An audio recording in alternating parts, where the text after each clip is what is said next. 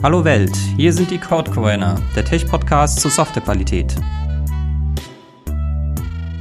Herzlich willkommen bei der vierten Ausgabe des Podcasts. Mein Name ist Thomas und heute haben wir einen Gast, der Richard. Hallo Richard. Hallo Thomas. Äh, unser Thema heute sind Metriken und dann würde ich sagen, stell dich doch mal kurz vor und was du mit diesem Thema zu tun hast.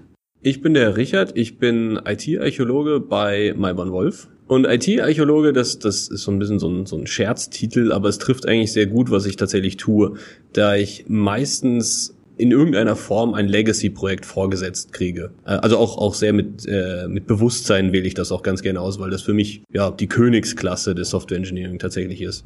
Und da kommt es durchaus vor oder da ist es notwendig, dass man sich das eher so ja, wie Archäologie vorstellt. Vor 5000 Jahren wurde mal etwas gebaut.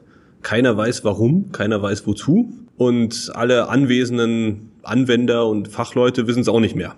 Und da, ja, muss man irgendwie dem Ganzen Herr werden. Und was man da meistens macht, um in so einem großen Wald oder in so einem großen, um in der Metapher zu bleiben, in so einer alten Stadt, um da den Überblick zu kriegen, ist tatsächlich, oder den, den Einstieg zu kriegen, ja, behilft man sich mit Codemetriken, die einem so ein bisschen so, ja, die interessanten Gebäude zeigen, wo man mal hingehen sollte, wo man mal näher gucken sollte. Okay, also so eine Art äh, Überblick, ein Wegweiser, eine Landkarte. Tatsächlich, genau, eine Landkarte. Das, das trifft eigentlich ganz gut. Äh, wir haben dazu auch tatsächlich ein Tool entwickelt, das Software auch wie eine Landkarte oder wie eine, wie eine Stadtkarte voller Gebäude darstellt und diese Metriken auch visualisiert, damit man schnell sieht, okay, hier ist ein hohes rotes Gebäude, äh, da schaue ich am besten mal näher drüber nach. Genau, also bezüglich des näher Reinschauens, das machen wir gleich. Du bist ja der Product Owner von diesem Tool, deswegen glaube ich, bist du ganz gut geeignet, äh, uns da über Metriken was zu erzählen. Wir werden das wahrscheinlich zweiteilen, also erstmal allgemein, was sind Metriken und dann natürlich, was ist jetzt genau im Sanierungskontext. Da würden wir dann nochmal reinschauen. Das ist wahrscheinlich ein bisschen anders als in der normalen Softwareentwicklung, hier in der Königsklasse der Sanierung sozusagen. Kann man natürlich auch spezielle Anforderungen dann an so Metriken. Okay. Gut, äh, genau, deswegen steigen wir ein, ähm, quasi kurz Griffsdefinition. Ähm, was sind denn Metriken für dich? Oh, das klingt schwierig. Für mich sind Metriken, ja, ich betrachte die derzeit, weil ich bisschen zu tief technisch eingestiegen bin, sehr, ja, sehr simpel. Ich, ich, es sind irgendwie eine, eine, ein Key, ein Schlüssel und dieser Schlüssel hat einen Wert. Das ist eine irgendeine Ganzzahl zwischen oh, 0 und beliebig. Und das sind diese absoluten Metriken. Das wäre sowas zum Beispiel, also was ganz einfaches Lines of Code. Also eine, so eine Klasse äh, in Java hat irgendwie oh, in sinnvollen Fällen 100 Lines of Code, in diversen Legacy-Projekten eher so 5000, so ein bisschen unübersichtlich. Und das sind so absolute Metriken. Aber es gibt auch relative Metriken. Dazu gehört zum Beispiel Code Coverage. Also wie viel von diesen 100 oder 5000 Lines of Code sind tatsächlich durch einen Test abgedeckt. Und Okay, beides sind aber an sich ja eher quantitative Mittel. Also genau. kann jetzt bei beiden direkt ja kritisieren, dass das irgendwie schlechte, schlechte Maßzahlen sind. Also zum Beispiel Lines of Code könnte man ja für eine Produktivitätsaussage benutzen. Ja, ja. Der Klassiker. Ja. Äh, und Code Coverage kann ja auch nur heißen, dass man halt, okay, das abgedeckt hat, aber dass die Tests eigentlich nicht sinnvoll sind. Aber mhm. es ist beides mal quasi eher eine quantitative Aussage erstmal und die Bewertung, die macht jetzt kein Tool der Welt, das muss man dann wahrscheinlich selbst machen. Äh, tatsächlich. Und das ist sogar super spannend. Äh, es gibt Firmen, die sich vorschreiben, wir wollen 100% Code Coverage haben. Was ich vor kurzem gelernt habe, ist, in Java ist es tatsächlich so, dass man 100% Code Coverage nicht erreichen kann, wenn man ein Switch Case Statement hat. Weil dieses Switch Case im, im Hintergrund umgewandelt wird und neben den Cases, die man definiert hat, noch ein sechster Error Case dazukommt, der nicht erreicht werden kann durch normale Tests. Und allein das zeigt einem schon, 100% Code Coverage ist ja kein sinnvolles Ziel zu erreichen. Also erstens, weil es, weil es tatsächlich in Java zumindest nicht möglich ist. Und zweitens mal, ich meine, was sagt das denn aus? Also was sagt 100% Code Coverage aus, äh, wenn ich ja einfach nur Getter und Setter Test. Also das, das sagt mir nichts über Integration aus, das sagt mir nichts darüber aus, ob ich überhaupt fachlich das Richtige tue. Ich kann diese 100% Code Coverage, wenn ich drauf anlege, kann ich die ganz einfach erreichen und einfach jede Methode einfach einmal aufrufen und fertig war's, ohne dass ich da was Sinn, äh, Sinnvolles tue. Okay, aber also wofür nutzt man dann die Codemetriken, wenn man sagt, das sind quantitative Aussagen, wo man wahrscheinlich als Mensch eh nochmal drüber schauen muss? Genau. Wenn man äh, eine neue Softwarebasis oder neue, neue Produktbasis vor sich liegen hat und man hat, sagen wir mal, 10.000 Klassen, in die man reinschauen kann. Das kann man als Mensch nicht, oder das kann man schon machen, aber das dauert so ein bisschen. Ne? 1000 Klassen oder 10.000 Klassen und man braucht vielleicht eine halbe Stunde oder eine Stunde, um das zu verstehen, sind es halt mal schnell 10.000 Stunden. Das wollen wir nicht machen, wenn wir, wenn wir die Archäologie starten, sondern wir wollen eben ganz schnell dorthin gehen, wo es wirklich relevant ist, wo man wirklich etwas finden kann und wo man vor allen Dingen schnell etwas verbessern kann. Und dort helfen uns die Metriken. Okay, aber das, das ist jetzt ja schon sanierungsspezifisch. Ich gehe ja davon aus, also wir als Dienstleister kommen halt in so eine gewachsene Struktur rein und müssen mhm. quasi erstmal einen Überblick schaffen, wie du es ja eingangs erwähnt hattest. Was ist denn bei Entwicklern, die halt schon von Anfang an dabei sind? Wofür sollten die denn Codemetriken einsetzen? Hm. Entwickler schon ganz lange. Also zum einen, was ich immer festgestellt habe, ist, wenn wir diese Karten oder wenn wir die, die Metriken zum ersten Mal betrachten, das tun Entwickler in ihrem Tagesgeschäft selten bis nie. Und es sind immer wieder Überraschungen, auch für Entwickler, die mit dieser Codebasis schon seit Jahren arbeiten, dabei. Allein schon, indem man halt drauf guckt und dann, ja, dann stellt sich fest, oh, so ist das also. Hm. Oder, oh, da bin ich betriebsblind geworden. Ähnliche also das heißt, durch Metriken kann man letztlich auch ein, eine andere Sichtweise auf seine Codebasis bekommen, als nur durch den Code selbst.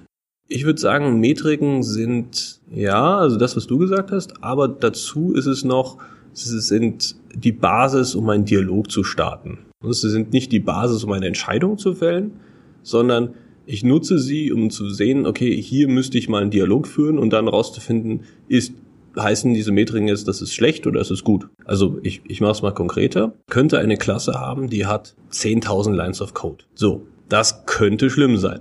Hm. Jetzt könnte ich auch schauen, okay, wie oft für diese Klasse tatsächlich angefasst. Ja, wenn sie nur ein einziges Mal vor zehn Jahren angefasst wurde, dann würde ich wahrscheinlich mir diese Klasse erstmal nicht näher anschauen. Ne, weil ich sage, okay, das ist jetzt äh, verschwendete Zeit da reinzugehen, weil die scheint ja das zu tun, was sie tun muss. Auf der anderen Seite, vielleicht kommt im Dialog raus, ja, wir hatten nur Angst, die anzufassen und haben alle unsere wichtigen Sachen außerhalb dieser Klasse irgendwie verbastelt, aber eigentlich müssten wir da tatsächlich reingreifen. Ja, also ohne den Menschen geht's nicht. Das ist, glaube ich, die Kernaussage, die ich gerne platzieren will. Hm, okay. Du hast noch ein paar Sachen gesagt, die, die finde ich interessant. Also dieses äh, vor zehn Jahren und so. Also mhm. man kann Metriken ja wahrscheinlich auch so im Zeitverlauf betrachten, was man jetzt eben auch wieder nur, wenn man nur auf den Code schaut, nicht macht üblicherweise. Also so Dinge wahrscheinlich, dass Metriken sich ändern über die Zeit mhm. oder auch also wenn man an Versionskontrollen denkt, dann kann man ja auch da irgendwie quasi Metriken drüber setzen über die Zeit, wie sich halt eine Datei verändert hat durch Commits und ähnliches. Mhm. Genau, das ist, das ist was super Spannendes. Man kann nämlich den zeitlichen Verlauf, äh, Verlauf aus diversen Versionskontrollsystemen rausziehen. Äh, CVS als allererstes, Subversion, was aktuell ist, ist ja meistens eher Git. Manche Firmen nutzen eher Perforce. Und dort sieht man über einen längeren Zeitraum, zumindest so lange wie das, wie das Repository existiert, wie lange diese ich weiß nicht, ob ich jetzt, wollen wir Versionsver äh, Versionsverwaltungssysteme erklären? Ich glaube nicht. Ähm, nee, also da können wir, glaube ich, von ausgehen. Genau. Das heißt, ich sehe sehr gut, wie viele Leute tatsächlich diese Klasse angefasst haben. Und das Interessante ist, kann daraus Rückschlüsse machen, zum Beispiel auf den, auf den Bus-Factor. Was ist der Bus-Factor? Bus-Factor ist, ja, eine ne leicht ironische oder eine leicht sarkastische Zahl. Die Idee ist, dass man eine Zahl definiert, die beschreibt, wie viele Leute vom Bus überfahren werden müssen, bevor das Projekt äh, stillsteht. Also sagen wir, ich habe ein, ein, eine oder mehrere zentrale Komponenten, die wurden von exakt einer Person geschrieben. Das, was ich ja aus, aus äh, Git zum Beispiel rauslesen kann. Wenn diese Person jetzt nicht unbedingt vom Bus überfahren wird, sondern krank wird, ein Kind kriegt, ja, sich das Bein bricht, steht das Projekt wahrscheinlich still. Ja? Ah, naja, also da würde ich wieder gleich kritisch nachfragen. Ja. Das hat ja, also diese Metrik, die du beschreibst, hat ja auch wieder wieder eine Grenze. Also wenn ich es jetzt verstanden habe, ist das ja dann auf Basis des Autors des Commits das sagt nicht eins zu eins was aus. Ne? Stichwort Pair Programming, wenn man zu zweit vor einem Bildschirm sieht, kann halt technisch gesehen nur einer den Commit machen, aber trotzdem wissen zwei Leute davon und dann hat man nicht so ganz dieses äh, Wissenssilo, was du quasi beschreibst. Genau, das, äh, das glaube ich auch. Das ist wieder so eine so eine Sache. Ne? Die, die Metrik sagt die eine Sache, aber den Mensch brauche ich immer, um das zu validieren. Äh, ich glaube jetzt dein Beispiel könnte, also ich glaube, dein Beispiel mit Pair Programming stimmt nicht so ganz weil ich glaube, dass wenn man Pair Programming macht, nicht nur eine Person committet, weil es würde sagen, dass immer ein und dieselbe Person auf seinem Rechner den Commit macht und normalerweise würde ich das vielleicht auf Rechner abwechseln Und das wäre für mich vielleicht ein Indikator dafür, dass die Person, von dem der Commit immer geschieht, tatsächlich auch diejenige Person ist, die die ganze Zeit schreibt und die andere guckt nur zu. Muss man immer alles mit so einer Prise Salz nehmen. Aber wenn eine Klasse wirklich nur einen Autor hat, auch wenn Pair Programming passiert ist, dann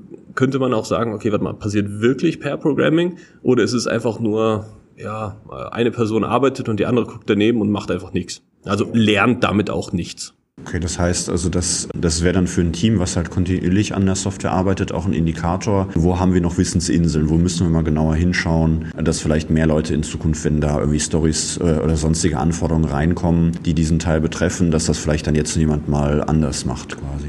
Genau, das, das, das würde es bedeuten, wenn es halt immer nur ein Autor ist. Ne? Oder das, das könnte es bedeuten. Äh, wenn es jetzt, sagen wir, das Team hat zehn Entwickler und äh, die Klasse hat jetzt zehn oder mehr Autoren, es können ja auch mal welche dazu oder weggegangen sein, dann ist es eher umgekehrt ein Zeichen dafür, dass die Architektur nicht so gut ist. Weil wenn zehn Leute die ganze Zeit dieselbe Klasse bearbeiten müssen, heißt es ja irgendwie, okay, das scheint eine Kopplung zu sein. Ja? Irgendwie brauche ich immer diese Klasse, wenn ich ein neues Feature einbaue. Das sollte man dann wahrscheinlich noch koppeln mit einer weiteren Metrik, nämlich nicht nur wie viele Autoren, sondern wie oft wird sie angefasst oder wie oft wurde sie in den letzten sechs Monaten angefasst, diese Klasse. Aber das könnte auch wieder so ein Indikator sein, um zu sagen, ah, okay, hier, hier müsste man die Architektur noch verbessern. Und das, glaube ich, ist etwas, das die Entwickler selber nicht so wirklich im Fokus haben. Weil ich glaube, da wird man sehr, sehr schnell betriebsblind und sagt, ah, jetzt muss ich schon wieder an diesen Adapter oder jetzt muss ich schon wieder an diesen zentralen Service ran. Und das vergisst man halt einfach, dass man das macht. Also das ist halt einfach äh, im Blut drin und da denkt man gar nicht drüber nach, dass es vielleicht architektonisch nicht so gut ist, weil es halt eben eine starke Kopplung, ja, Indikator für eine starke Kopplung ist. Okay, das heißt im Grunde, das könnte man auch ja fast wie so ein roter oder zumindest ein gelber Test ansehen, dass man da dann nochmal genauer hinschauen sollte. Das ist mindestens eine Warnung irgendwie. Ich stelle mir das so vor, dass du auch das die Metriken quasi irgendwie visualisierst im Teamraum oder regelmäßig eben pro Sprint oder pro Iteration sowas halt draufschaust, wie hat sich's verändert und sowas und das aber nicht als ähm, harte Grenze nimmst. Also dass es nicht mhm. sein darf, dass nur einer das schreibt oder es nicht sein darf, dass wir das jetzt 20 Mal pro zwei Wochen verändern müssen oder sowas. Mhm. Genau, ich, ich sehe das, ich sehe das eher so wie, wie eine Heuristik. Und das ist so ein gutes Anzeichen, aber man sollte es, man sollte es nicht irgendwie dogmatisch betrachten und sagen, okay, das darf nie passieren oder sowas, sondern es ist einfach, ne, man, man versucht darauf zu achten. In, du hast einen interessanten Punkt angesprochen. Wie oft würde man sich diese Metriken tatsächlich anschauen? Es gibt manche Metriken, da könnte man sich im Team vielleicht darauf einigen, dass die, die, äh, dass man da einen automatischen Test hat, der auch wirklich fehlschlägt. Also äh, es gibt manche Teams, die sagen, weniger als 50% Code Coverage wollen wir nicht haben. Also mit Code Coverage meine ich immer implizit Line Coverage. Genau, es gibt noch Branch Coverage und so weiter, aber genau. die einfachste ist einfach die Zeile. Genau, das Wichtige ist, solche Gatekeeper oder solche, solche Sachen würde ich niemals von außen festlegen, sondern immer das Team entscheiden lassen. Ansonsten wird so eine Metrik immer sehr schnell missbraucht. Okay, und das liegt jetzt daran, weil zumindest die Metriken, die wir jetzt besprochen haben, mehr auf die interne Qualität eines, einer Codebasis einzahlen und im Grunde eigentlich nur für die Entwickler erstmal relevant sind. Genau, das, das ist das, was man, was man meint, dass ja, Codequalität eigentlich nur den Entwickler interessiert. Ich habe da eine andere Meinung. Ich glaube, es ist so ein bisschen wie eine Küche. Es gibt einen, einen, einen agilen Coach namens Henrik Nieberg und der hat dieses, dieses visuelle Beispiel einer Küche. Und zwar sagt er, na, so eine Küche, wenn die so blitzeblank ist, dann kann ich da drin ganz gut arbeiten. Ja? Und jetzt gehe ich hin und mache mir, was weiß ich, ein Spiegelei oder sowas. Und jetzt ist die Frage, räume ich danach sofort alles wieder weg? Und mache die Küche wieder blitzeblank? Oder ist es in Ordnung, wenn ich halt mal die Utensilien, was weiß ich, die geputzte Bratpfanne, halt einfach auf dem Herd stehen lasse? Ne, dann hat den Vorteil, dass ich danach sofort wieder ein Ei mir machen kann oder ein Schnitzel oder wie auch immer. Ich hoffe, unsere Zuhörer kriegen jetzt keinen Hunger. Aber auf der anderen Seite steht dann halt eben die, die, die Küche, die einfach total versaut ist, wo halt nirgendwo Platz ist so zum Kochen, weil überall einfach nur äh, dreckiges Geschirr und dreckige Pfannen und alles und so fort draufsteht. Das heißt, in der Analogie, die, der Schmutzheitsgrad der Utensilien wäre dann eine Metrik, also eine ja. Heuristik, aber keine harte Geschichte quasi. Genau, also keine harte Geschichte, aber das, worauf ich hinaus wollte, ist, wahrscheinlich ist die blitzeblank polierte Küche, in der nirgendwo irgendetwas im Weg stehen darf, kein sinnvolles Ziel, weil es zu viel Arbeit ist, es immer so zu lassen. Auf der anderen Seite die super zugemüllte Küche und hier die Überleitung, die äh, Codebasis mit absolut riesiger technischer Schuld ist halt auch wiederum ein Hindernis. Und irgendwo dazwischen lohnt es sich zu sein. Wie, wie weit man dazwischen sein will, ist wieder so eine Teamsache. Ne? Einfach, ähm, ja, im einfachsten Fall ist es einfach eine Frage ins Team, okay, seid ihr zufrieden mit der, oder findet ihr die Codequalität in Ordnung, Daumen hoch oder Daumen runter, ja, und wenn mindestens ein äh, Daumen runter ist, dann sollte man vielleicht drüber nachdenken, dass man mal wieder ein bisschen aufräumt. In jedem Fall ist es so, dass die, die interne Qualität, ne, wenn die Küche komplett dreckig ist, sich irgendwann auch auf die externe Qualität auswirken wird. Ja, und dann äh, kriege ich da halt eben meinen Schnitzel und in dem Schnitzel drin ist vielleicht noch eine Eierschale vom Essen davor oder ähnliches. Und dann hat plötzlich die interne Qualität eine Auswirkung auf die externe. Und dann werden die, äh, ja, dann ist vorbei, dann kommt die Flutwelle rein. Und die Kunden beschweren sich über alles. Da, dazwischen dazwischen gibt's allerdings noch so einen so einen Faktor. Ne? Also das ist jetzt der, der Super-GAU, wenn die interne Qualität am, am wirklichen Endanwender ankommt. Dazwischen gibt's allerdings noch den Faktor, den der, ähm, für den sich der Product Owner interessiert nämlich wie stabil ist mein Entwicklungsprozess? Also wie genau kann ich vorausplanen, wann in etwa mein Feature fertig sein wird? Und wenn das unglaublich schwankt, dann weiß ich, ich habe auch schon jetzt schon eine, äh, eine dreckige Küche und jetzt lohnt es sich schon aufzuräumen und dafür zu sorgen, dass ich neue Features in, sagen wir mal, deterministischer Zeit umsetzen kann, statt dass es komplett wahllos ist. Okay, verstehe. Also das heißt, man kann grob zwischen ähm, ja, interner Qualität und externer unterscheiden und hat dann auch unterschiedliche Metriken. Ich würde jetzt sagen, dieses, naja, Entwicklungsgeschwindigkeit oder ähm, ja, Planbarkeit von Entwicklungen ähm, ist so ein bisschen dazwischen. Das bezieht sich auf den Prozess und hat dann eher wirklich externe Auswirkungen, wenn man halt neue Features haben will als Endnutzer oder so und das halt ewig dauert. Mhm. Ähm, das merkt dann halt der Endnutzer spätestens auch. Und das ist aber auch was, was man vermutlich nicht so einfach tracken kann. Gibt es denn auch wirklich ähm, spezielle Metriken nur für, für externe Qualität? Also ich denke dann so an Architektur oder Performance, halt diese Illities, wie man sagt, oder nicht funktionale Anforderungen. Ja, da bin ich tatsächlich noch nicht so weit, was mein Wissen betrifft. Es gibt ein paar sehr gute Studien zum Thema. Zum Beispiel die, die Reaktionszeit, da, da fällt mir gerade einer ein. Also, also wie, wie schnell reagiert meine Anwendung auf irgendwie neue Eingaben? Also ich klicke auf die Suche drauf oder ich klicke auf den Beschnellknopf. Und da gibt es eine Studie, die sagt, so ja, bei 250 Millisekunden ist so die Grenze für die meisten Anwender, wo sie sagen, okay, das ist irgendwie langsam. Ja? Da kann man, da kann man ab und zu mal drüber gehen, aber da hört's, ja, da sollte man aufhören tatsächlich. Und wenn man, wenn man länger braucht, dann sollte man anfangen, dort zu optimieren. Ansonsten, also bei, bei internen Unternehmensanwendungen ist das ein bisschen anders, aber äh, sobald die, die Software draußen am Markt verfügbar ist, kann der Kunde sehr schnell heutzutage einfach auf eine neue Software umsteigen. Ja gut, und okay, hat, man klar. hat ihn dort verloren. Also im Grunde, weil die internen Anwendungen halt konkurrenzlos sind und man dann nicht abwandern kann. Mhm. Also außer vielleicht man verlässt das Arbeitsumfeld und macht was anderes. Aber prinzipiell hat man da keine Alternative. Okay, das heißt, also es gibt verschiedene Arten von, Arten von Metriken. Das sind eigentlich immer quantitative Aussagen, die man daraus bekommt, die man auch mehr heuristisch betrachten sollte und dann immer nochmal interpretieren kann. Interpretieren und kombinieren, würde ich sagen. Also kombinieren. Also eine, eine Metrik für sich sagt einfach nichts aus. Drei Metriken Kombination schon eher, aber auch das ist nur ein Start für, eine, für einen Dialog.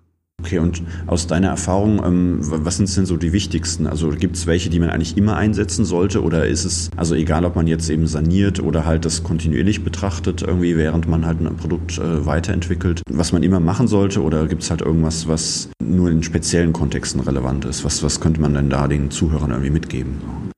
Einer der, der Evergreens für mich ist die McCabe-Metrik tatsächlich. Die McCabe-Metrik ist jetzt schon ziemlich alt. Ich glaube, sie ist vor 40 Jahren von einem, naja, Herrn McCabe vorgeschlagen worden.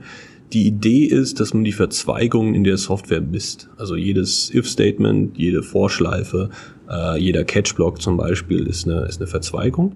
Und die Verzweigung ist ein Indikator für Komplexität und vor allen Dingen für Fachlichkeit. Ne? Also die, die Fachlichkeit ist ja meistens irgendwie, okay, wenn das passiert, mach das, wenn das andere passiert, mach was anderes. Und damit führt diese, und die, diese Verzweigung letzten Endes führen auch zur Komplexität beim Lesen des Codes und beim Testen des Codes. Und da lohnt sich immer die McCabe-Metrik mal anzuwenden und zu gucken, wo ist denn mein, tatsächlich meine Komplexität.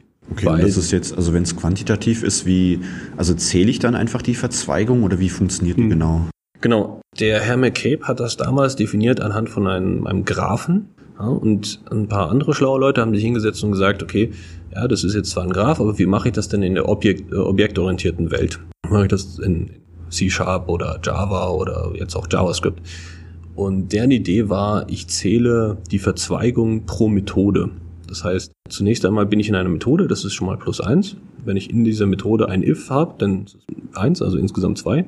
Wenn ich dann eine Vorschleife habe, ist es nochmal plus eins, da habe ich drei. Und in der Summe habe ich dann jetzt gerade zu diesem Zeitpunkt halt eben drei. Okay, aber also da fehlt für mich jetzt noch so eine Art Verschachtelung oder ist hm. das für die Metrik egal? Weil ich meine, es macht ja schon für die Lesbarkeit einen Unterschied, ob ich die Ifs untereinander habe oder ineinander. Also. Genau, das misst die McCabe-Metrik nicht tatsächlich. Äh, das ist das ist eine der Sachen, äh, weswegen wir zusätzlich bei Audits noch eben genau das, was du angesprochen hast, die Verschachtelungstiefe messen und sagen, okay, ähm, ist das if in einem if in einem if in einem if, dann bin ich auf der Verschachtelungstiefe 4 und alles oder beziehungsweise 4 plus, weil etwas, das auf der na, in dem fünften if drin ist, äh, würden wir auch in das 4 plus reinzählen und zählen einfach die Zeilen, die tatsächlich vierfach verschachtelt oder fünffach verschachtelt oder sechsfach verschachtelt sind. Und entsprechend gibt es immer vier oder größer, fünf oder größer, sechs oder größer. Warum nehme ich diese Zahl vier jetzt gerade heraus? Spätestens bei vier ist es unglaublich schwer als Programmierer nachzuvollziehen, wie ich denn da überhaupt runterkomme. Welche, welche Zustände tatsächlich vorhanden sein müssen, damit ich da hinkomme. Und das ist nicht nur fürs Verständnis schwierig, sondern natürlich auch für den Test. Okay, das heißt also, da könnte man sich dann überlegen, wenn man das einmal wieder aufgeräumt hat, dann tatsächlich immer kontinuierlich drauf zu schauen auch und zumindest eine Warnung auszugeben, hey, du bist jetzt aber hier zu komplex geworden. Genau. Das ist ja, wenn man das nicht kontinuierlich macht, wahrscheinlich nach kurzer Zeit wieder der Fall, weil man halt einfach da, wo es gerade passt, irgendwie was dran klatscht, so ohne groß darüber, über sowas nachzudenken. Genau. Und um die Brücke wieder zurück zu McCabe zu schlagen, man merkt, McCabe und diese, dieses Nesting-Level oder diese Verschachtelungstiefe sind auf der einen Seite sehr ähnlich, auf der anderen Seite messen sie so ein bisschen andere Sachen. Und das Faszinierende oder das, das was mir letztens, ja, was mich letztens unglaublich fasziniert hat, ist, dass man McCabe auch, ja, ich will nicht sagen, man kann sehr gut schummeln bei McCabe. Das Interessante ist, dass die, die Java Stream API, dass die tatsächlich dazu führt, dass man fast keine McCabe-Komplexität hat, weil man macht ja keine Vorschleifen mehr, sondern Methodenaufrufe. Das heißt also wahrscheinlich, ich vermute mal, diese Metrik ist schon ein bisschen älter, noch aus einer Zeit, wo alles eher prozedural vom Stil her war und noch nicht mal objektorientiert und das, was du beschreibst seit Java 8 mit den Streams, ist ja, geht mehr sogar in Richtung funktional im Grunde, dass du einfach nur Aufrufe hast von Funktionen. Genau. Und Tatsächlich sind im Endeffekt sind allerdings diese, diese Funktionsaufrufe, Filter, Map, Reduce, sind ja im Prinzip einfach nur Vorschleifen. Das heißt, das, was vorher jetzt vor und dann nochmal vor und dann nochmal vor, also MacCape 3 plus die Methodenaufruf 4 wäre, ist jetzt einfach äh, stream.filter.map.reduce, äh, .fold und hat eine MacCape-Komplexität von 1. Also da wurden einfach drei unterschlagen um solche interessanten Fälle, weil letzten Endes Filter Map Reduce, ja, das wunderschön nacheinander abzuarbeiten, also das kriegt man auf dem Kopf deutlich leichter hin. Aber es ist trotzdem Komplexität, die einem verschleiert bleibt. Deswegen haben wir so ja, versucht, so einen Zwischenweg zu wählen und haben einen eigenen Parser entwickelt, der zählt äh, jedes Lambda nochmal als plus eins. Ähm, was ist ein Lambda? No, ein Lambda ist etwas, das man in zum Beispiel eine, eine Filterfunktion, man will irgendwie definieren, was tatsächlich rausgefiltert werden soll. Das muss ich eben in Java 8 jetzt als Functional Interface Okay, also das ist eine Art von Funktion, die dann eben entsprechend auch Komplexität reinbringen würde. Deswegen genau, zählen wir die. Genau, mit. also deswegen, ja, das war eine deutlich bessere Erklärung, als ich geliefert habe. Vielen Dank. Ich versuche es nur zu verstehen. Ne? Ja, es ist das ist tatsächlich eine anonyme Funktion, genau. Das war der Begriff, der mir ähm, gerade entfallen ist. Eine anonyme Funktion, die ich in das Filter reingebe, um zu sagen, was er denn eigentlich filtern soll. Und dadurch, dass es eine Funktionsdeklaration ist, müsste man ES plus eins zählen. Die meisten Metrik-Tools machen das allerdings nicht, lustigerweise. Äh, wir haben das bei uns einfach für unseren Source Code Parser einfach nachgezogen und gesagt, okay, ah, das wäre ein bisschen schade, wenn das uns verloren. Ja, das, das ist nochmal ein guter Punkt mit diesen Tools. Also ist natürlich schön, wenn man ein eigenes entwickelt und darauf äh, quasi äh, reagieren kann, wenn eben so eine Sprache sich ändert. Aber du würdest trotzdem quasi bei dem Standpunkt bleiben, McCabe ist die wichtigste, äh, quasi auch unabhängig davon, welche Tools man zur Verfügung hat und welche Sprachen man eigentlich in der Codebasis hat. Da sollte man immer versuchen, was zu finden, was das halt messen kann. Mm, genau.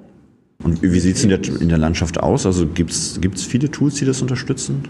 Ah, es gibt tatsächlich sehr viele Tools, die das unterstützen. Eine wichtige Metrik würde ich aber gern noch erwähnen, bevor Gerne. wir da reingehen. Klar. Äh, die, die aller einfachste ist natürlich Lines of Code, äh, weil die ja jedes ja, Word Count oder jedes Scrap oder was auch immer kann das einem berechnen. Und die ist universell einsetzbar, egal ob ich die Programmiersprache verstehe oder nicht. Was wir meistens noch machen, ist die sogenannten Real Lines of Code zu berechnen. Real Lines of Code heißt in dem Fall, ich zähle keine Leerzeilen und ich zähle keine Kommentare. Das hat den Vorteil, dass ich leicht besseres Gefühl dafür habe, wie groß diese Klasse ist. Man kann sich durchaus vorstellen, dass, dass jemand sich sehr mit Kommentaren ergötzt in der Klasse. Also zum Beispiel der, der Copyright Disclaimer ist ja immer so ein riesen Block in der Klasse, obwohl er eigentlich nichts ja, hinzufügt an, an, an Verständnis. Also er macht den Code nicht sonderlich schwerer zu verstehen, aber er stört einfach. Ja gut, das ist ja bei, bei vielen IDEs eh so, dass das oben dann eingeklappt ist oder so automatisch schon. Genau. Und wenn die ID ist und schon einklappt, wäre es ganz gut, wenn wir es erst gar nicht erst zählen. So die Idee der ganzen Geschichte. Dafür muss man allerdings die Programmiersprache verstehen. Deswegen die beiden, eins von beiden sollte man auf jeden Fall noch benutzen, um einfach so ein Gefühl für die Größe zu haben. Dann auf jeden Fall McCabe, dann Nesting Level, Code Coverage, wenn es vorhanden ist. Und ich würde immer auf die Anzahl der Autoren. Autoren, genau. Okay, also Autoren, das ist jetzt fällt ein bisschen aus der Reihe raus, würde ich sagen. Das ist auch ich, also ich habe das bisher noch nicht so oft gesehen irgendwie in irgendwelchen Tools. So, das zieht jetzt äh, wie gesagt auf die auf diesen Busfaktor ein am äh, Haus. Also deswegen sollte man das machen. Und äh, genau, der Busfaktor, wenn es, wenn es nur ein Autor ist oder nur zwei. Und auf der anderen Seite, wenn es sehr viele sind, um halt Architekturprobleme äh, Probleme zu sehen. Genau. Tools, die das berechnen, was ja zumindest in der Java-Welt so das Standard-Tool ist, ist äh, Sonar. Das bildet, äh, kann man relativ leicht bei sich in der Pipeline einbinden. Ähm, Im Endeffekt ist es ja ein Kommandozeilenaufruf, wo man sich auf einen Sonar-Server ver äh, verbindet und halt ja alles hochschiebt, was man hat. Äh, Testergebnisse, JARs und ähnliches. Und andere Tools, zum Beispiel in der .NET-Welt, was sehr zu empfehlen ist, ist Ndepend. Ndepend ist nicht nur ein sehr gutes Tool, das sich gleich direkt in Visual Studio integrieren lässt, kann damit, glaube ich, auch automatische Tests fahren und halt eben sagen, okay, weniger als X Coverage wollen wir nicht haben. Aber man kann auch und sich inspirieren lassen von den Independent-Autoren, weil die tatsächlich sehr viel in ihrem Blog machen und beschreiben, wie sie Codebasen analysieren und äh, wie sie dort Informationen rausziehen. Ja, das, sind, das sind zwei gute Punkte, die ich da raushöre. Also das erste ist der, das Stichwort Bildpipeline. Also ich höre daraus, ähm, man sollte das auch automatisiert jedes Mal, wenn man die Software baut, mindestens mal berechnen. Auch wahrscheinlich wegen diesem Zeitverlauf, dass man auch so sieht, wird's besser, wird's schlechter. Ähm, und das zweite ähm, ist im Grunde dieses, wie ist eine Metrik definiert? Also eine Dokumentation braucht man bei einem Tool auch.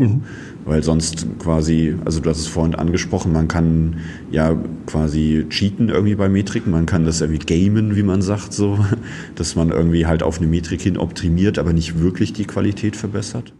Genau, das, das kann man dummerweise mit, die- äh, mit allen Metriken. Alle, alle Metriken äh, lassen sich sehr leicht missbrauchen, wenn man, wenn man weiß, was sie eigentlich tun. Ne? Also Also ja gut, ich meinte das jetzt im Sinne von, wenn ich weiß, wie die funktioniert, dann habe ich auch ein besseres Gefühl, ob mir die was bringt. Genau. Das Gaming wäre jetzt eher kontraproduktiv, aber das kann natürlich auch passieren. Genau, äh, da an dieser Stelle ist die Dokumentation von Ndepend respektive Sonar auch sehr gut. Die beschreiben genau, was ihre Metriken tun. Meistens ist es ein oder zwei Sätze und man, also man versteht relativ gut, was sie da wollen oder halt einfach wirklich perfekt. Für JavaScript, da das auch sehr populär ist, habe ich mir bisher nur TS Hint, TS Hint respektive JS Hint angeschaut, welche ja man, mal mehr, mal weniger äh, Metriken berechnen können. Also die beiden Programme sind Linte, das heißt, die machen äh, statische Codeanalyse und decken Dinge auf, wie hier sollte statt einem Zweifach-Gleichzeichen ein Dreifach-Gleichzeichen stehen, aber können mal mehr, mal weniger auch tatsächlich ja auch Metriken berechnen. Falls Sonar allerdings in der Firma vorhanden ist, ist das eigentlich immer die beste Wahl, weil Sonar ein sehr großes Repertoire hat an äh, Programmiersprachen, die es unterstützt und für die es auch Metri- Metriken berechnen kann. Okay, du hattest noch einen interessanten Punkt angesprochen, äh, statische Codeanalyse. Ähm, das heißt, das ist ja eine Analyse, die direkt auf dem Source Code arbeitet, also eben nicht zur Laufzeit, wenn sich irgendwas bewegt, sage ich mal, deswegen statisch. Äh, Gibt es denn auch sinnvolle dynamische Metriken, die halt während die Anwendung läuft im Arbeitsspeicher irgendwas analysieren oder so?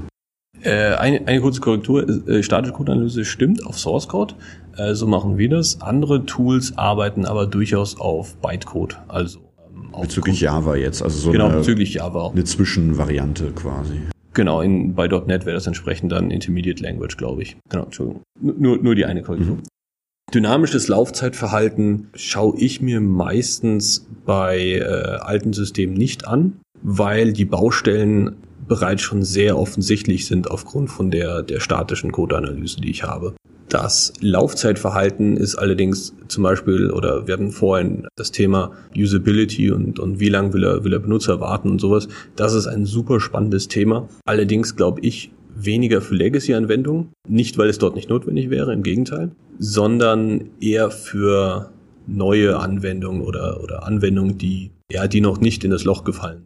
Ich glaube, bei, bei Legacy-Anwendungen ist das Problem meistens, dass die Anwender sich schon an alle Eigenschaften des Produktes gewöhnt haben.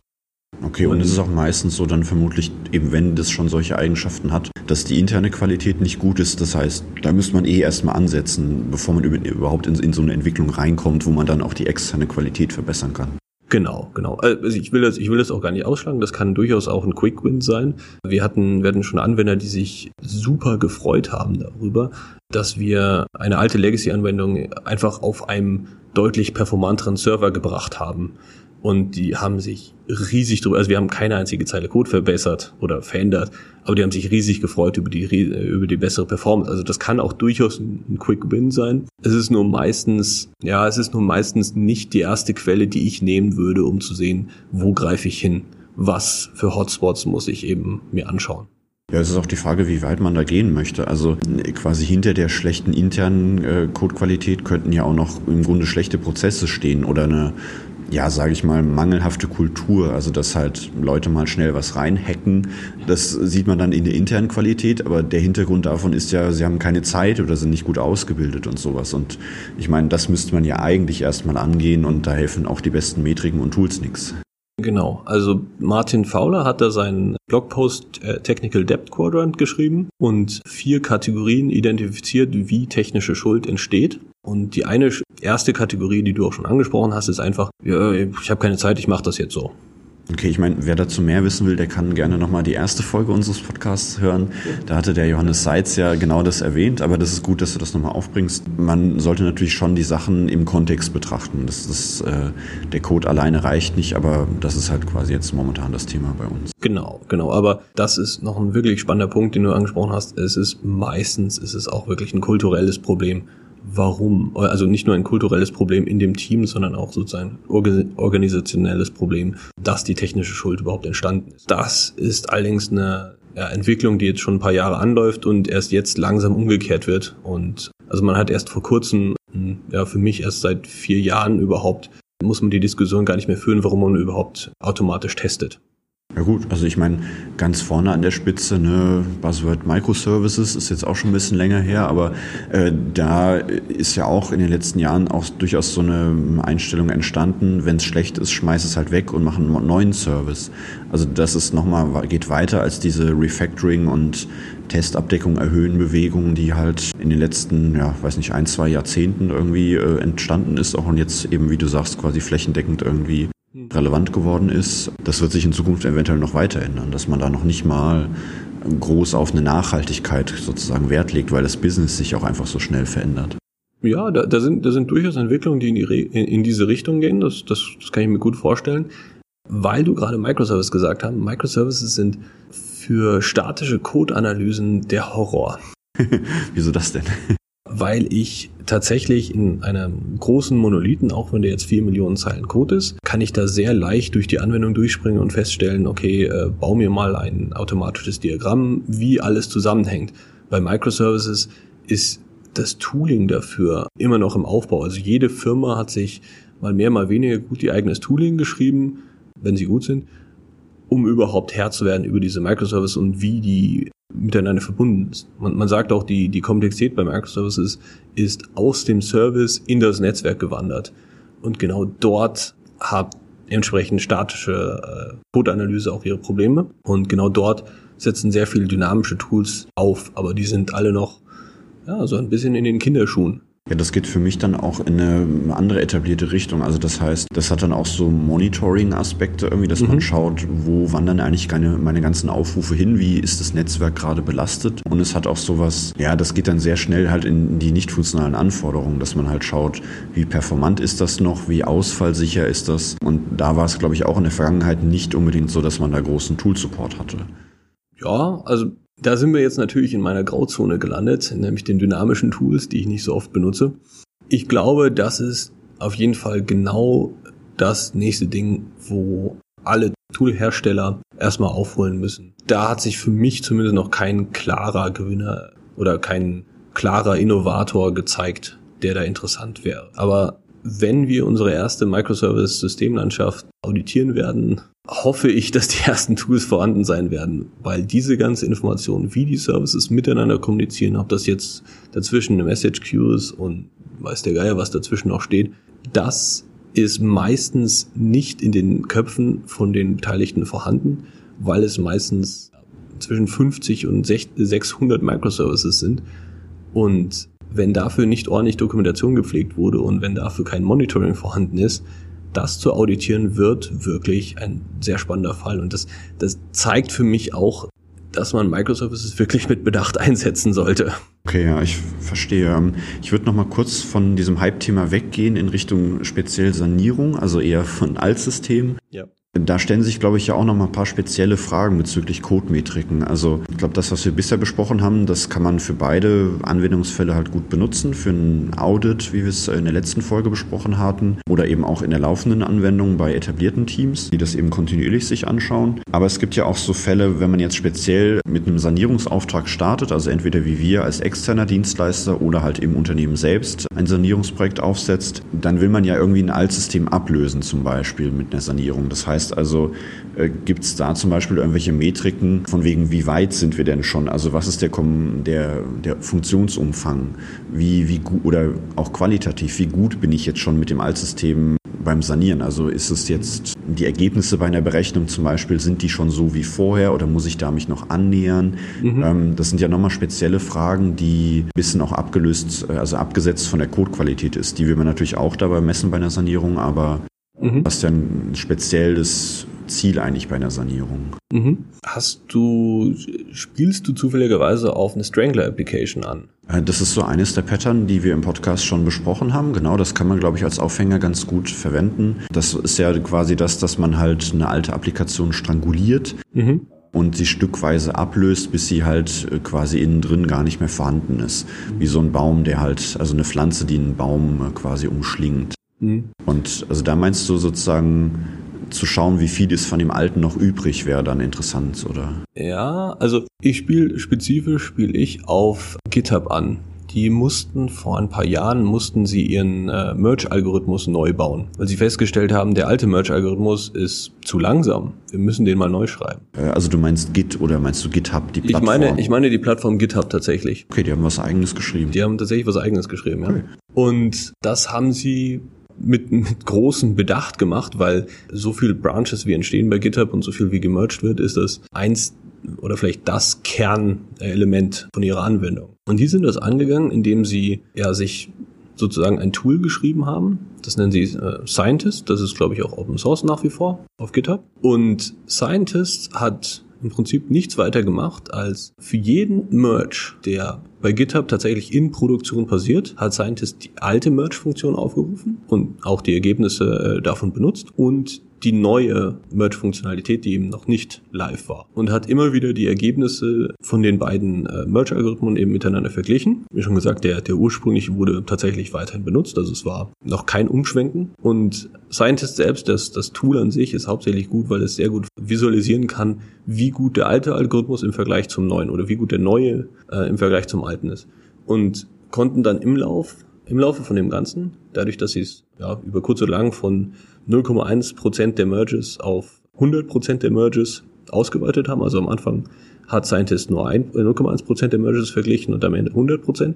Konnten sie dann tatsächlich auch sehen, dass der alte Merge-Algorithmus Fehler macht. Und damit konnten sie dann ja, beide Algorithmen vergleichen und haben dann irgendwann gesagt, nachdem sie es, sagen wir, die genaue Zeit weiß ich jetzt nicht mehr, aber es steht in ihrem Tech-Blog auch drin, haben sie es nach einem Jahr haben sie dann gesagt, okay, wir sind uns sicher, dass wir sogar besser sind, also nicht nur schneller, sondern auch korrekter mergen als der alte Merge-Algorithmus und wir schalten jetzt live den neuen. Und in Anbetracht dessen, dass, glaube ich, keine Schlagzeile äh, zum Thema äh, GitHub kann nicht mehr mergen entstanden ist, äh, sieht man, wie erfolgreich so, so ein Verfahren ist. Ich wusste bis jetzt noch nicht mal, dass GitHub wirklich auch eigene Software geschrieben hat, die so zentral ist für mhm. eine Versionskontrolle wie das Mergen. Okay, interessant, aber das, das ist dann eine Metrik, die schon sehr produkt- und projektspezifisch halt für das, was man gerade sanieren möchte, ist. Vermutlich sind andere Metriken auch dann sehr speziell für das Vorhaben. Genau, also man, man sagt ja immer, man muss halt rausfinden, was das Richtige zu tun ist. Also auf Englisch do the right thing oder build the right thing. Und da ist natürlich die Frage, okay, was ist denn das Richtige? Und was ist denn das Richtige ist, also ich tue mich jetzt gerade schwer, einfach aus dem Hut zu zaubern, ob es ein generisch das Richtige gibt. Also muss dieser Button jetzt links sein oder ähm, wie schnell muss dieser Button sein? Das sind alles, okay, jetzt fokussiere ich mich sehr auf den Button, aber wie schnell diese Funktionalität ist oder wie gut sie ist, vor allen Dingen wie gut sie ist, ist halt ja sehr spezifisch für den Anwendungsfall. Also mir fällt jetzt ja, mir fällt jetzt einfach nichts Generisches ein, um, um generell zu sagen, wir sind jetzt besser als die, die alte Funktionalität und wir können jetzt, wir haben uns unsere Sanierung besser gemacht.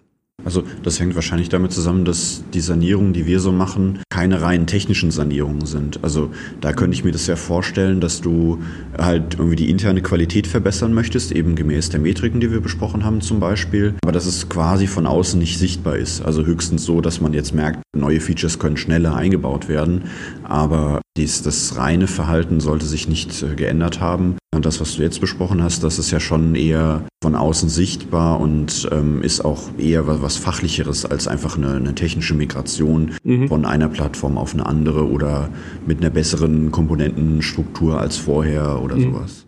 Ja, also was man natürlich machen kann, ich glaube, jetzt weiß ich auch mehr, worauf du hinaus willst, ist, also das, das Tool, für das ich verantwortlich bin, namens äh, Codecarter, ich weiß nicht, ob wir es überhaupt schon gesagt haben, shameless plug hier, ist, bietet tatsächlich eine Delta-Ansicht, mit der ich vergleichen kann den Codestand von vor, naja, beliebig von vor, sagen wir, drei Wochen mit dem aktuellen Codestand oder den, um es relevanter auf eine Sanierungsanwendung zu beziehen, von vor sechs Monaten auf heute. Und dann zeigt mir das Tool tatsächlich, okay, die und die Gebäude sind jetzt zum Beispiel kleiner geworden. Ne? Und kleiner könnte in dem Fall bedeuten, dass die McCabe-Komplexität gesunken ist. Auf der anderen Seite werden dann wahrscheinlich andere Gebäude überhaupt erst entstanden sein, weil das bedeutet, dass da eine neue Klasse geschrieben wurde und, und Sachen, Funktionalität extrahiert wurde. Also das heißt, ein Gebäude jetzt in dem Tool ist eine Klasse, eine Datei. Genau. genau. Im, im, äh, also es ist eine Datei in Java, wird das dann auch exakt eins zu eins einer Klasse entsprechen. Okay. Genau. Damit kann ich natürlich meine, meine Deltas visualisieren und das ist auch sehr spannend für den Fachbereich oder, oder für äh, höheres Management zum Beispiel, um zu sehen, ja, es wird besser und wir können euch auch zeigen, wie es besser wird. Und das ist immer so ein bisschen schwierig zu sagen, äh, wir haben jetzt refactored oder wir haben jetzt saniert und ja, was sind denn die Auswirkungen? Ja, wie visualisiert man das denn? Und das ist eine Möglichkeit, so eine, so eine Delta-Ansicht in, in Also wenn man jetzt nicht gerade GitHub ist und wirklich so eine sehr plastische Metrik hat, wie fehlerhafte Merges passieren nicht mehr mhm. und wir können das mit dem Altsystem wirklich vergleichen, was kann das Neue schon? Ich denke, das ist ja für die, alle Beteiligten irgendwie sofort klar. Genau, genau. Aber da, da sprichst du noch mal was sehr Spannendes an. Ich weiß, dass das Amazon zum Beispiel macht. Die machen sehr, sehr rigoroses AB-Testing. Und die stellen eine A-Version bereit und eine gewisse Anzahl der Benutzer, sagen wir, ja, sagen wir 50-50, die eine Hälfte kriegt Version A gezeigt, die andere Version kriegt Version B gezeigt und die messen dann wiederum Metriken. Amazon ist ein, ein Webshop. Das heißt, da gibt es eine sogenannte Conversion Rate. Sprich, das ist die, die Rate, wie viele Leute sich ein Produkt anschauen und wie viele Leute das Produkt dann tatsächlich kaufen. Und wenn Sie bei Version A feststellen, dass die Conversion Rate, sagen wir, 0,1 Prozent höher ist, was für Amazon ja ganz signifikant ist, im Vergleich zu Version B, dann sagen Sie auch, okay, dann nehmen wir lieber Version A und entwickeln Version B gar nicht mehr, gar nicht mal weiter. Und das wäre natürlich wieder ein Laufzeitverhalten. Und das kann man natürlich durchaus gut machen. Auch wieder alles auf, auf Metrik runterbrechen. Das kommt natürlich extrem auf das Business drauf an. Und das ist jetzt in dem Fall auch sogar ein, ein quasi ein fachliches Laufzeitverhalten. Da geht es mhm. nicht mehr um technische Details, sondern das ist halt wahrscheinlich mit irgendwelchen Analytics-Tools gemacht, dass man halt da Feedback bekommt, wie wird die Anwendung eigentlich benutzt. Das hat dann sehr wenig mit der Technik zu tun. Okay, gut, also das heißt, da gibt es durchaus Anknüpfungspunkte auch in andere Bereiche. Wir wollen es aber, glaube ich, mal jetzt beim Thema Code-Metriken soweit belassen. Es sei denn, wir haben jetzt irgendwie, wir sind jetzt ja auch schon gut über eine halbe Stunde, haben wir irgendwas Wichtiges vergessen in dem Gespräch? Also mir, mir fällt nichts ein, außer darauf hinzuweisen, dass Metriken im Code natürlich auch nur eben die eine Wahrheit sind. Also wir haben Metriken außerhalb des Codes. Wir hatten eben gerade die Conversion Rate zum Beispiel, dass wir, dass wir sehr viel messen können, dass wir uns allerdings nie jemals diesen Metriken versklaven sollten. Also die Metriken sind eben nicht die Wahrheit, sondern der Start für einen Dialog. Okay, also das heißt, Nochmal kurz zusammengefasst, Codemetriken, das ist was Quantitatives, ist eine Heuristik, die man mit Vorsicht jeweils genießen muss. Es gibt verschiedene Metriken, ein paar haben wir jetzt genannt, die eigentlich immer relevant sind. Und der Appell ist im Grunde, benutzt das. Führt das ein oder schaut da regelmäßiger drauf, als ihr das bisher gemacht habt, aber zieht trotzdem eure eigenen Schlüsse und verlasst euch nicht allein auf irgendwelche Tools. Das ist eine sehr gute Zusammenfassung. Ich würde sie noch kurz ergänzen und das regelmäßig spezifizieren. Es gibt manchmal den Grund, alle zwei Wochen auf Metriken draufzuschauen, wenn man ein spezifisches Refactoring macht und das überprüfen will. Meistens zeigt sich in zwei Wochen noch nicht so viel Spannendes, sondern es ist, lohnt sich eher, das zum Beispiel jedes Quartal zu machen oder, oder alle zwei Monate. Da muss man so ein bisschen seinen, seinen Rhythmus finden und schauen, wie oft sich wirklich Sachen signifikant verändern. Okay.